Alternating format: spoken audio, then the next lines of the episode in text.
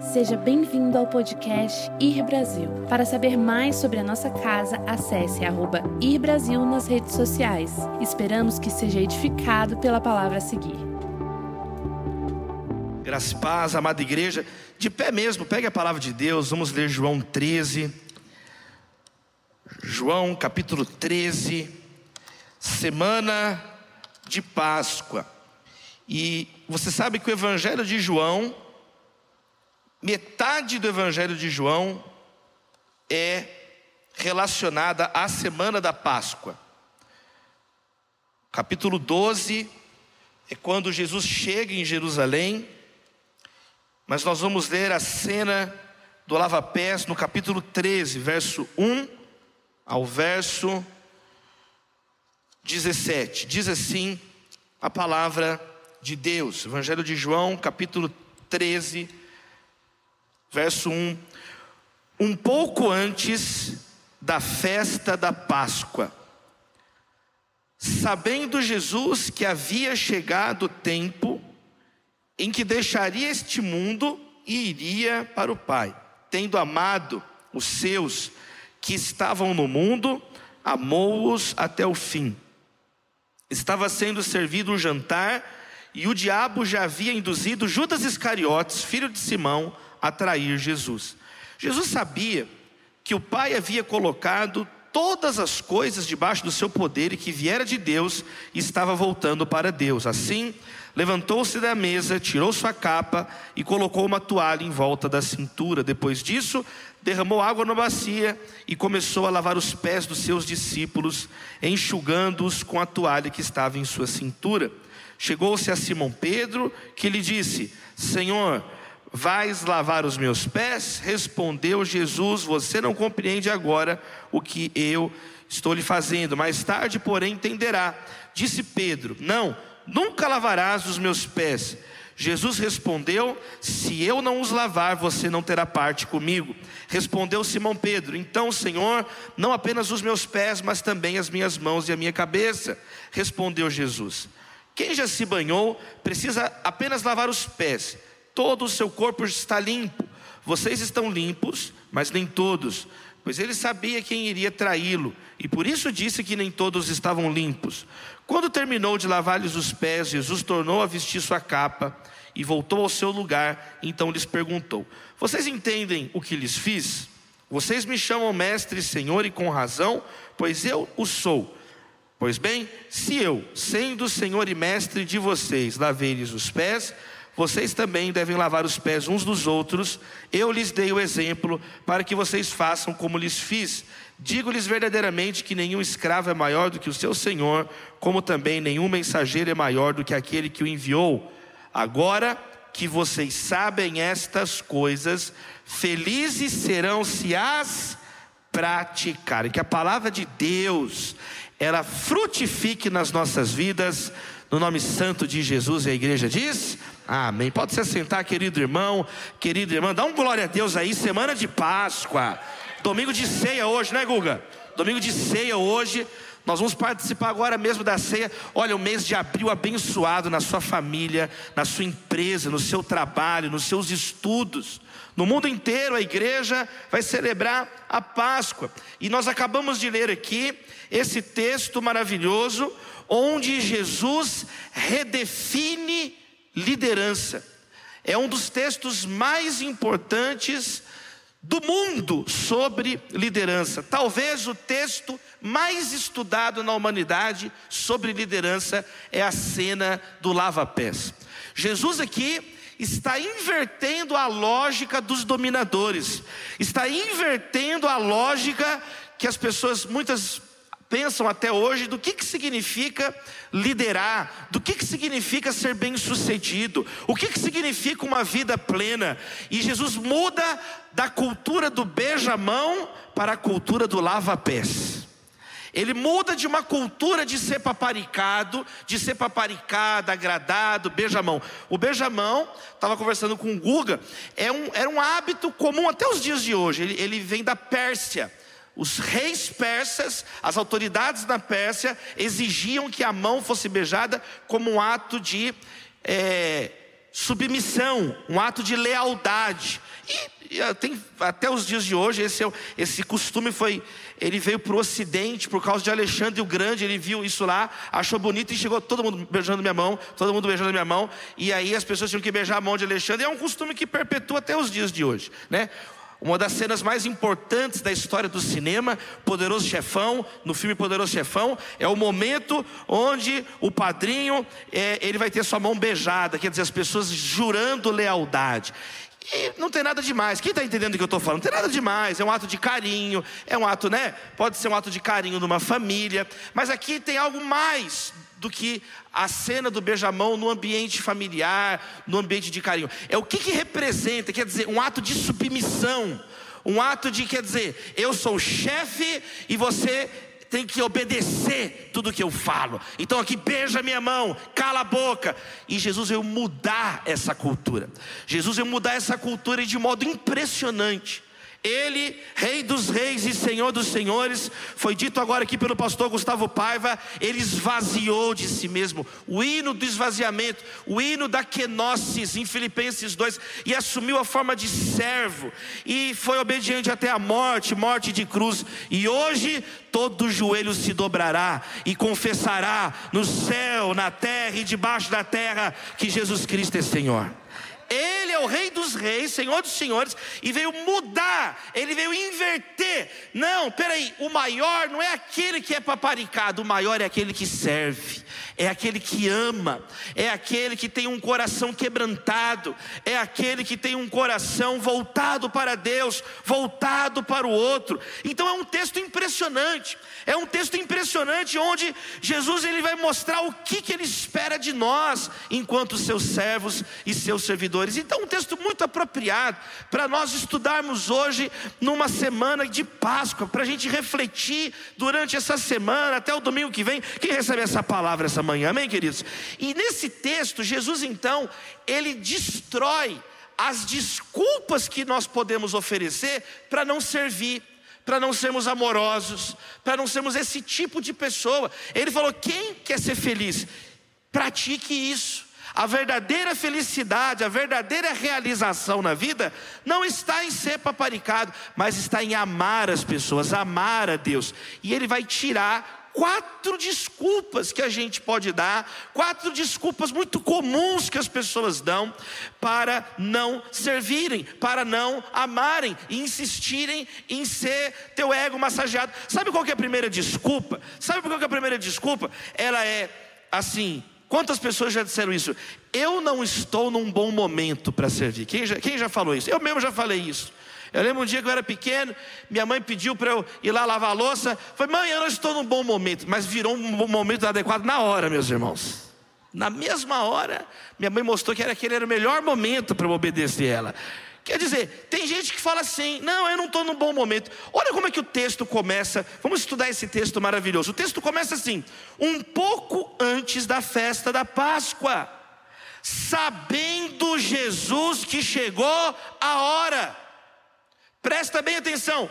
No Evangelho de João, desde o início, o evangelista mostra a hora de Jesus, ou seja, a consciência que Cristo tinha relacionada à sua morte na cruz.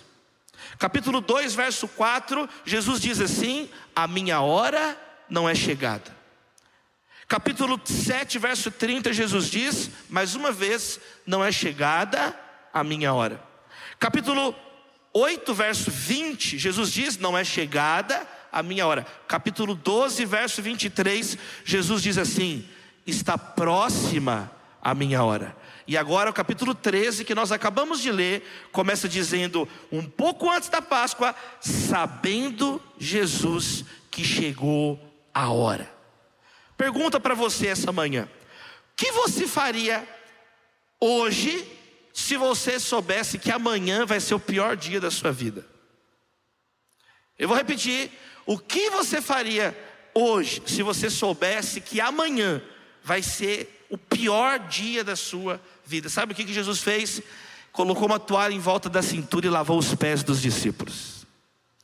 No momento crítico, no momento onde ele mesmo orou, dizendo: Pai, se possível, afasta de mim esse cálice, mas não seja feita a minha vontade, mas a tua vontade. Seja feita a tua vontade. O momento onde Jesus suou lágrimas, chorou, suou sangue, derramou lágrimas, sozinho, se sentiu abandonado. No Evangelho de Mateus, capítulo 26, ele diz que a, a minha alma está batida até a morte uma, um tipo de frase que na boca de qualquer pessoa a gente vai falar assim: essa pessoa está deprimida, é ou não é verdade? Essa pessoa está estafada, essa pessoa está esgotada, pois foi justamente o que Jesus disse: a minha alma está batida até a morte, a minha alma está aflita, a minha alma está triste. Ele estava aflito, ele estava, Pai, se possível, afasta de mim esse cálice. Mas nesse momento, com consciência desse momento, o que, que Jesus faz? Solenemente ele mostra o que, que ele espera dos seus seguidores, lavando os pés dele, para que nunca mais, nem eu, nem você, nem ninguém diga: eu não estou num bom momento para servir. Eu, você está desautorizado pela palavra a ter uma visão equivocada. Não, quando tudo estiver resolvido, não, quando eu tiver as, todas as contas em dia, tudo, todos os sonhos realizados, todo mundo bem, o dia que o Palmeiras for campeão mundial, o dia que tudo estiver resolvido, o dia aí, sabe quando é que você vai servir? Nunca desse jeito. Nunca. No dia que tiver todas as minhas roupas passadas, o dia que eu não tiver nenhum resfriado, o dia que tiver tudo que eu quero do meu jeito, então em nome de Jesus, vamos parar de reclamar e vamos servir mais para a glória dele. Não existe isso na Bíblia. Jesus estava servindo num momento de adversidade. Eu quero te dizer uma coisa. Muitas vezes é nos momentos, é no momento de mais maior dificuldade que Deus mais usa a sua vida. Por quê? Porque normalmente são precisa acontecer situação, uma situação extrema para você se render diante de Deus. O problema de muitas pessoas é que elas não se rendem. O problema de muitas pessoas é que elas são orgulhosas, elas são altivas, cheias de si, cheias, cheias das próprias opiniões. E aí não tem espaço para Deus na vida da pessoa, nariz em pé, pessoa egoísta, pessoa metida, pessoa. E muitas vezes é nesse momento que você está quebrado.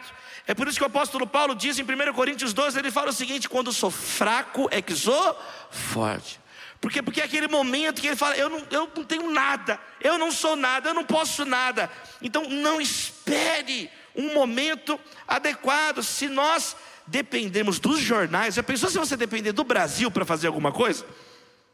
Mário Quintana, ele falou assim: os jornais sempre dizem que a situação é crítica demais. E é verdade. Senão nem vende o jornal. Nunca você vai ver a notícia assim: o cão mordeu o homem. É sempre assim: o homem mordeu o cão.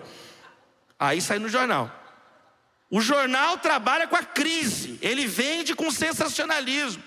Então nós não podemos nos guiar, você não pode modular a sua vida, o seu coração, os seus anseios pela, pelo, pelo exterior, você tem que modular pela palavra de Deus, pelo que Cristo coloca diante de nós. A primeira desculpa que Deus então não quer mais na nossa vida.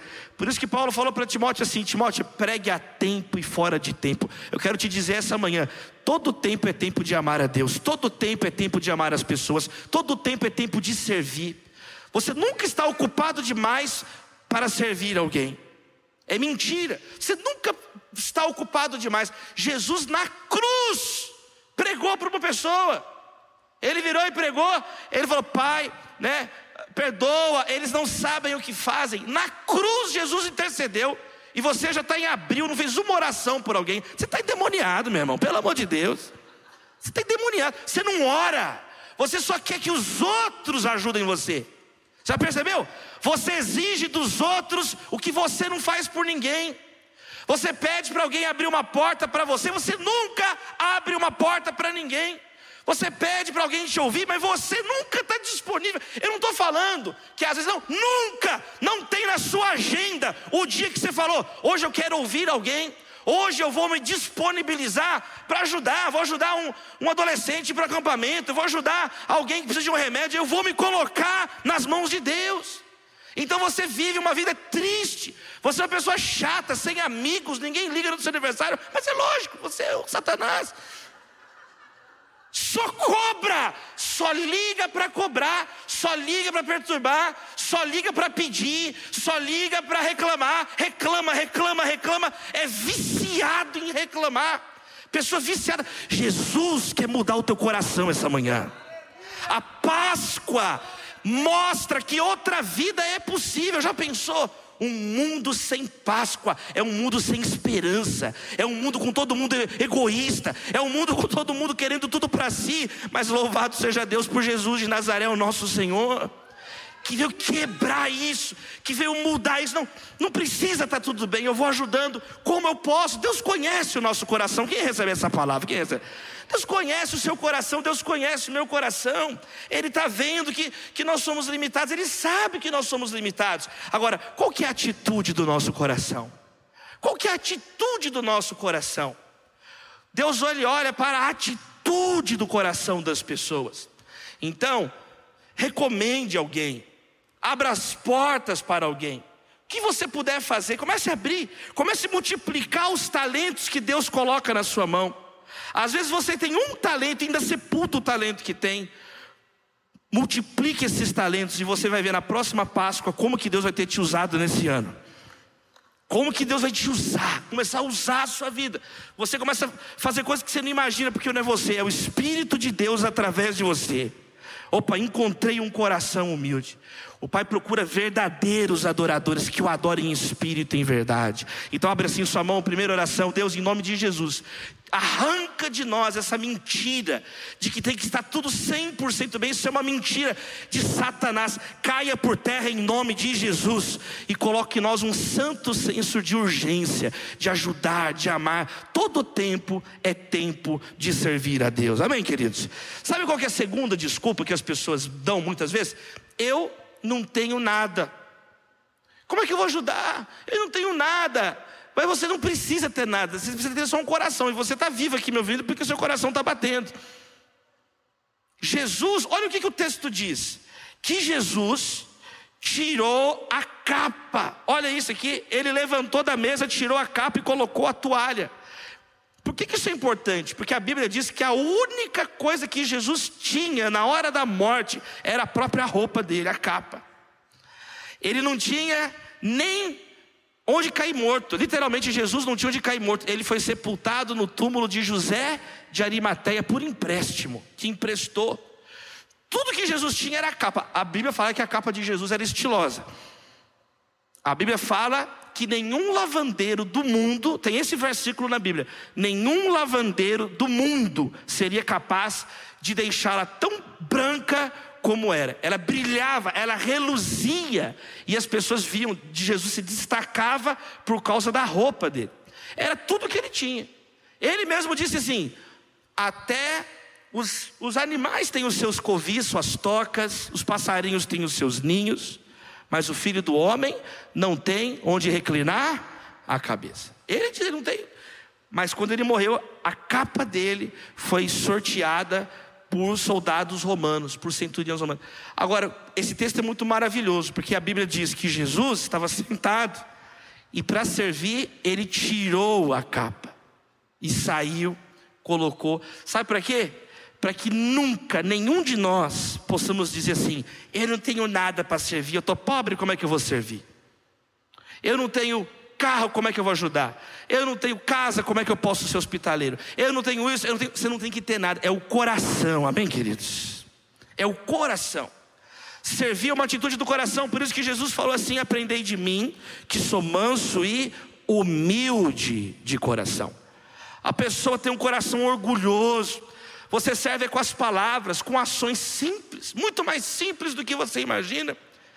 Pedro, João eram homens, muito simples, gente. Eles estavam andando. Deus nunca precisou de pessoas com, com dinheiro para servir. Ele usa pessoas com dinheiro, mas não é uma condição necessária. Quem está entendendo o que eu estou falando aqui? Pedro e João não tinham nada. Eles estavam na frente da porta formosa. E tinha um homem aleijado lá, pedindo ajuda. Pedro virou e falou assim: Olha, eu não tenho prata nem ouro, nem euro, nem dólar, eu não tenho real, não tenho nada. Mas o que eu tenho eu te dou em nome de Jesus, o Nazareno, levanta e anda, e o homem foi curado. Ele tinha o poder de Deus na vida dele, a graça, a unção de Deus na vida dele. É óbvio que o dinheiro, os recursos são uma benção. Acabamos de ouvir uma palavra maravilhosa, mas o dinheiro não é um impedimento para você servir a Deus. Nenhum lugar da Bíblia ensina isso. Que ah, você fica se condicionando. Isso é uma desculpa que você dá para você mesmo. Só que nós somos indesculpáveis diante de Jesus. Ele ensinou que para servir é atitude na minha e na sua vida. Você também recebe essa palavra? Então, abra mão, abra mão, abra mão. Segunda desculpa, Senhor, tira essas ilusões materialistas da nossa mente. Essas mentiras, ah, que eu vou chegar em tal situação para ajudar os outros. Não, mostra para nós que quem não é fiel no pouco não é fiel no muito. Que nós possamos, com o que temos, servir a Deus com alegria, com disposição. E eu peço, Senhor, multiplica os bens dos teus filhos, multiplica, prospera a nossa vida, Senhor. Que o dinheiro não seja um empecilho para te servir, mas sejam ferramentas, ó Deus, que vão abençoar vidas para a glória do Pai, do Filho e do Espírito Santo. E aí diz, Amém. Dá um glória a Deus aí, dá um glória a Deus aí, gente. Aplauda o nome de Jesus. Se você quer fazer o trabalho de um profeta, antiga frase do Bernardo de Claraval, se você quer fazer o trabalho de um profeta, você não precisa de um cetro, você precisa de uma enxada. O serviço espiritual é feito com um coração amoroso. Jesus tirou a capa. Ele mesmo nos dá os dons espirituais que precisamos para o ministério. Jesus enviou os discípulos ao mundo, mas antes ele derramou o Espírito Santo sobre a igreja. O que nós precisamos para servir, o próprio Deus vai nos dar. Aliás, nós temos que ser pessoas leves. Os missionários, os apóstolos na Bíblia eram pessoas leves. Jesus falou assim: olha, não leva um monte de mochila, não leva um monte de coisa.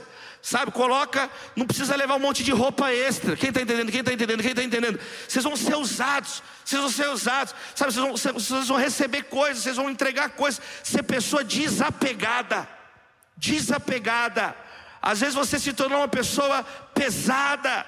Tudo, a tomada de decisão é sempre pesada, é sempre lento, e você vai perdendo oportunidades, e você vai perdendo o mover de Deus, porque você está acorrentado a coisas dessa terra. Você está acorrentado a coisa dessa terra, mas em nome de Jesus a palavra é o martelo que despedaça todo o jugo. Seja liberto disso. Seja livre para servir, livre para amar as pessoas. Você recebe essa palavra? Amém, amém, amém, amém. Sabe qual é a terceira desculpa que muitas pessoas dão? Eu não tenho uma posição. Eu não tenho uma posição. E aí, mais uma vez, você vai tomar a rasteira de Jesus essa manhã, amém, queridos?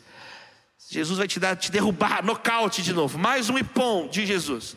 Ah, você não tem posição. Tem gente que para servir, ah, mas eu não estou sendo reconhecido. Quantos likes eu ganhei? Cadê meu título? Agora eu sou vice-deus. Não, eu sou pastor. Eu sou bispo, arcebispo, trisbispo. Vai inventando nome. A pessoa não, não, não tem o que fazer, começa a inventar título. Por quê? Porque se não tiver o título, não vale. Se não for aplaudido, não vale. Se não for reconhecido, não vale. E aí a pessoa condiciona o serviço a Deus à aprovação de homens. Pelo amor de Deus, né, gente? Tem gente muito sem noção, né? Muito sem noção. Jesus falou assim: Vocês me chamam de mestre e senhor, e eu sou mesmo. Eu sou o mestre e Senhor, Ele é o mestre. Ele é o Alfa, o Ômega, o princípio e o fim. Ele é Jesus, pão vivo que desceu do céu. Ele é a luz do mundo. Ele é o caminho, a verdade e a vida. Jesus é o caminho, gente. O resto é tudo beco sem saída. Ele falou: Eu sou mestre e senhor de vocês. Se eu, que sou mestre e senhor de vocês, estou lavando os pés, é para vocês seguirem o meu exemplo. No reino de Deus, o título é, é tudo invertido. O maior é o menor. Mateus 20, verso 26 e 27. Quem quiser ser grande entre vós, será este o que vos sirva. E quem quiser ser primeiro, seja esse o que vos sirva. No reino de Deus a lógica é outra: os últimos serão os primeiros. É melhor dar do que receber. Quando sou fraco, é que sou forte. Todo aquele que se exalta será humilhado, mas todo aquele que se humilha será exaltado. Então Jesus está ensinando para mim e para você que para nós sermos pessoas mais amorosas, pessoas que servem, pessoas que amam, nós não precisamos de títulos, nós precisamos mais uma vez é da graça do Senhor Jesus sobre a nossa vida. A presença do Senhor. Você nunca pode se considerar grande demais para nada, amém? Nunca se considere grande demais para realizar nenhuma tarefa. Isso é anticristão. Jesus ele desceu da posição dele. Um dos grandes desafios da igreja brasileira é que ela está muito pomposa e ela deveria estar mais curvada diante de Deus.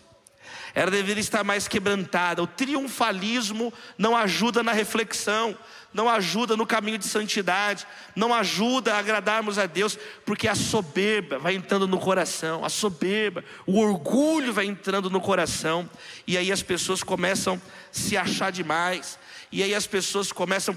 Tem uma frase do Moody que ele diz mais ou menos assim, né, que o começo da grandeza é ser pequeno. O acréscimo da grandeza é ser menos ainda. E a perfeição da grandeza é ser nada. Moody tem essa frase marcante. Começo da grandeza é ser pequeno, o acréscimo da grandeza é ser menos ainda. E a perfeição da grandeza é ser nada. A perfeição da grandeza é ser nada. Charles Spurgeon, certa vez, disse assim: Eu jamais ousaria usar uma coroa de ouro na terra onde o meu Senhor usou uma coroa de espinhos. O grande problema é que hoje as igrejas estão sedentas pelo poder terreno e não pelo poder espiritual de Deus não pela autoridade do Espírito Santo. Então se torna uma igreja mundana, uma igreja carnal, uma igreja consumista, uma igreja previsível, uma igreja que, apesar de grande, numérica, não gera impacto nenhum na sociedade brasileira. Não salga, não ilumina, não perfuma. Por quê? Porque falta a essência do serviço, a essência do amor, a essência do quebrantamento. Esse tipo de igreja entra para a história nas piores páginas da história da igreja como uma igreja apóstata, uma igreja mais para joio do que para trigo, uma igreja que trai, uma igreja que abandona os princípios de Deus. Então, que Deus nos ilumine, que Deus quebrante, mude o nosso coração. Eu louvo a Deus por esta igreja, eu louvo a Deus pela vida do pastor Gustavo Paiva, que tem pregado aqui o que púlpitos já não pregam mais: arrependimento, santidade, busca do Senhor. É isso que Jesus ensinou, e são nesses valores, nessa semana de Páscoa, que nós precisamos ficar firmes, amém, igreja? Firmes com o Senhor. Estamos estudando aqui, vê o que, que Jesus fez. Ele tirou a capa e saiu da posição e assumiu o lugar do servo para lavar os pés. Pedro ficou tão impressionado que Pedro falou assim: Não, Jesus, tira a mão de mim, você nunca vai lavar meus pés. E Jesus falou: Mas se eu não te lavar, você não tem parte comigo. Então lava o corpo todo agora, Jesus. Pedro era bipolar, amém, queridos? Ele, ele foi do nunca para o tudo em menos de um segundo. Nunca vai lavar meu pé. Aí não, não, agora vai lavar o corpo todo, Jesus. Agora, tibum, eu sou batista agora, não é por aspersão, não, vou mergulhar agora. Tudo de uma vez. Pedro, ele pega e vai. Por quê? Porque ele ficou impressionado. Não, Jesus, onde já se viu? João Batista falou assim: que nós não somos, ele falou, eu não sou digno de desatar as sandálias de Jesus. Isso fica mais impressionante quando você lembra que Jesus falou que nenhum homem nascido de mulher é maior que João Batista. Jesus falou: a maior pessoa que já existiu foi João Batista. E João Batista fala: Eu não sou digno de desatar a sandália de Jesus. E Jesus veio e lavou os nossos pés. Esse é o nosso Senhor. Aplauda o nome dele. Ele vive, ele reina. Aplauda mais forte. Diga glória a Deus. Exaltado é o Cordeiro de Deus que tira o pecado do mundo. Amém, queridos? Então não dê essa desculpa. Terceira desculpa, eu não tenho posição. Não sirva ao Senhor Jesus. Sirva. Sabe, Gálatas capítulo 1, verso 10, o apóstolo Paulo fala assim: acaso nós estamos querendo agradar homens? Não. Nós queremos viver em paz com as pessoas, isso é uma coisa. Nós queremos servir as pessoas, isso é bênção. Nós queremos amar, não é verdade? Queremos acolher, queremos testemunhar. Agora, nós não queremos agradar as pessoas. Olha que interessante. Nós queremos servir, nós queremos amar, nós queremos viver em paz, mas nós queremos agradar a Deus. Nós não, nós não estamos aqui para agradar as pessoas, mas para amar as pessoas, o que é diferente. Queremos agradar a Deus, e para agradar a Deus, vamos amar e cuidar das pessoas. Agora, não agradar, não passar a mão na cabeça e falar o que elas querem ouvir, mas o que a palavra de Deus anuncia. O que a palavra de Deus coloca diante de nós. Então, cuidado com pessoas bajuladoras, cuidado com pessoas que ficam massageando seu ego. Cuidado, porque a tendência nossa é, não, eu só vou no lugar que eu sou aplaudido, eu só vou no lugar que eu sou querido, eu só vou no lugar, é a nossa tendência, mas o cristão pensa diferente. O cristão olha a vida em termos de missão. Uma vez o, Spurgeon, também, Charles Spurgeon, grande pregador na Inglaterra no século XIX, terminou a pregação, ele saiu assim, aí no final do culto chegou uma pessoa, bateu no ombro dele, puxa, que palavra, hein, Spurgeon? Ele falou, eu sei, o diabo já me falou isso antes. Aí ninguém elogiava ele também, né? Mas ele foi criando, pensa o um menino, vinte e poucos anos, era o pregador mais ouvido do mundo. Os reis paravam para ouvir a pregação dele. Saía nos jornais de língua inglesa do mundo a transcrição da pregação no século XIX. Um menino de 24 anos, 25 anos de idade. Não existia em Londres auditório que comportasse a multidão que afluía para ouvir o menino pregar. O Spurgeon teve que construir o tabernáculo metropolitano com 10 mil assentos. Mas por muito tempo ele fez reuniões, não tinha microfone, era na casa de concerto de Londres, no Music Hall de Londres. Depois, uma vez, ele fez uma reunião no Palácio de Cristal, que foi destruído. Crystal Palace, para mais de 20 mil pessoas no século XIX. Então, imagine a cabeça desse menino. Imagine o coração desse menino. Ele conta, o Spurgeon conta que ele ficava deprimido, ele ficava em crise. Por quê? Por causa dos holofotes, dos aplausos. Ele falava: Eu não quero que meu coração ceda diante disso. Eu quero meu coração no altar de Deus. Eu quero servir a Deus. Eu não quero agradar aos homens, eu quero agradar a Deus. Então, ter essa consciência é o que a palavra está nos ensinando nessa cena do lava-pés. Jesus exortando os seus discípulos, Jesus exortando, Jesus ensinando. Então, realize tarefas simples, amém, queridos? Realize com o mesmo amor, no anonimato. A carne grita querendo reconhecimento, mas tudo está debaixo do controle de Deus. E a quarta e última desculpa para a gente participar da ceia é quando a gente fala assim Ninguém merece que eu ajude. Ninguém merece ser servido por mim. Jesus lavou os pés de Judas Iscariotes, meu irmão. Podia acabar aqui a pregação já, né? Não precisa nem falar mais nada. Texto está dizendo assim, verso 2: Estava sendo servido o jantar, e o diabo já havia induzido Judas Iscariotes, filho de Simão, a trair Jesus. Olha, onde Judas perdeu as botas, eu não sei, mas o juízo foi em João 13. O diabo induziu ele a trair Jesus. E Jesus lavou os pés. Você tem que ficar esperto. Juntou 12, já tem a cota do Judas, já fica esperto já. Juntou seis pessoas, já tem meio Judas, já fica. Já viu? Pessoa Judas. A pessoa tá com você, mas não tá. A pessoa tá, mas não tá. A pessoa tá, mas a pessoa é invejosa. Já viu gente assim? tem inveja. Eu ganhei um prêmio, um troféu assim, pequenininho, esse troféu de plástico, assim, de acrílico. É, melhor livro de espiritualidade do ano passado, prêmio Areté, pelo Ame o Seu Próximo. Aí eu fui levar para minha mãe, pastora. Fui levar para minha mãe, porque eu dediquei o livro para minha mãe, né? E aí eu ganhei o prêmio, fiquei todo feliz. Poxa, ganhei o prêmio, vou levar para minha mãe. Eu estava levando para minha mãe o troféuzinho. Aí uma pessoa viu aqui, o que, que é isso? Eu falei, não, é que eu ganhei o prêmio. De, foi o melhor livro de espiritualidade, prêmio Areté do ano passado, a pessoa.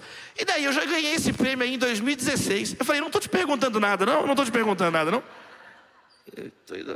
Quem já viu gente dizer o ladrão de alegria? Quem já viu o ladrão de alegria? É o Judas Iscariotes.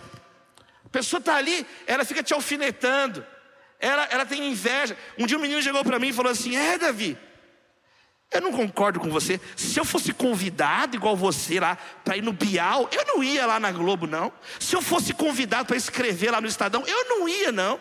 Se eu fosse convidado para ir na CNN, eu não ia, não. Eu falei, então, quando você for convidado, você não vai. Eu falei para ele. Tem gente tão endemoniada, a pessoa tem inveja até da sua dor, já viu isso? Você chega assim, puxa, eu estou com meu pé doendo, e eu que estou com os dois pés quebrados. A pessoa tem uma vida tão infeliz, ela quer ter. Quem conhece isso? É verdade. Tem gente que tem inveja até da tua dor. A pessoa quer ter a tua dor. Pelo amor de Deus, gente. Gente sem noção. Gente que fala. Então, nós lidamos com pessoas sem noção o tempo inteiro. E aí, muitas vezes, é compreensível o desespero, a tristeza. Poxa, eu tenho que servir essa pessoa. Eu tenho que amar essas pessoas. A pessoa só faz a maldade. A pessoa só faz coisas ruins. Olha o que, essa pessoa fez, olha isso, olha aquilo, olha aquilo. Olha, vai ser difícil alguém fazer uma coisa pior que Judas, hein? Judas entregou o filho de Deus. Ai daquele por meio de quem a maldade acontece. Filho da perdição.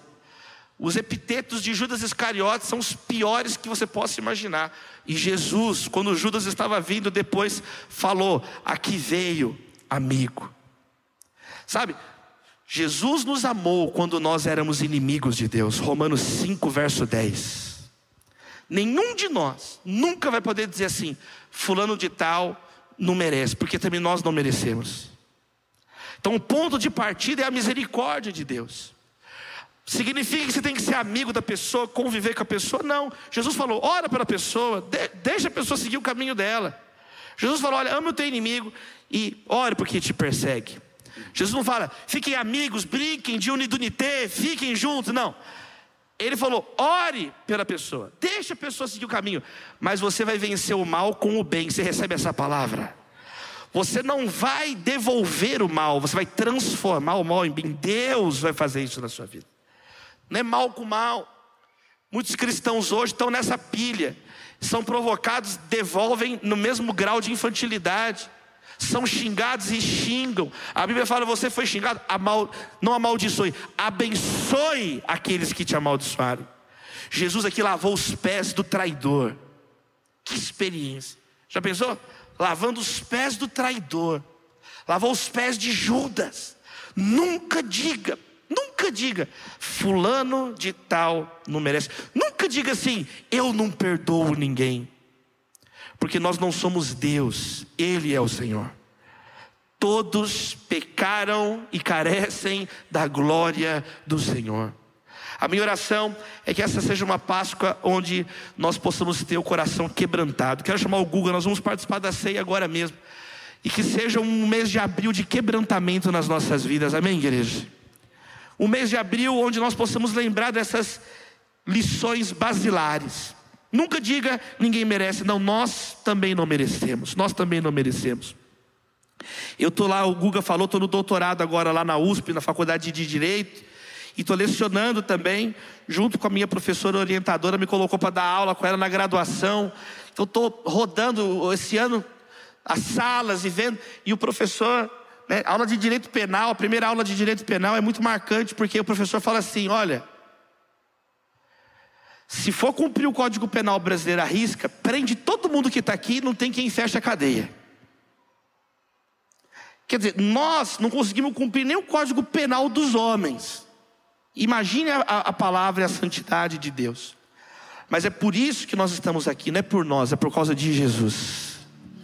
Ele viveu essa vida pura, ele viveu essa vida santa, para que nós hoje, essa manhã, possamos parar de mudar de desculpa e mudar de atitude para a glória dele. Amém? Você pode aplaudir o nome de Jesus mais uma vez, dá glória a Deus.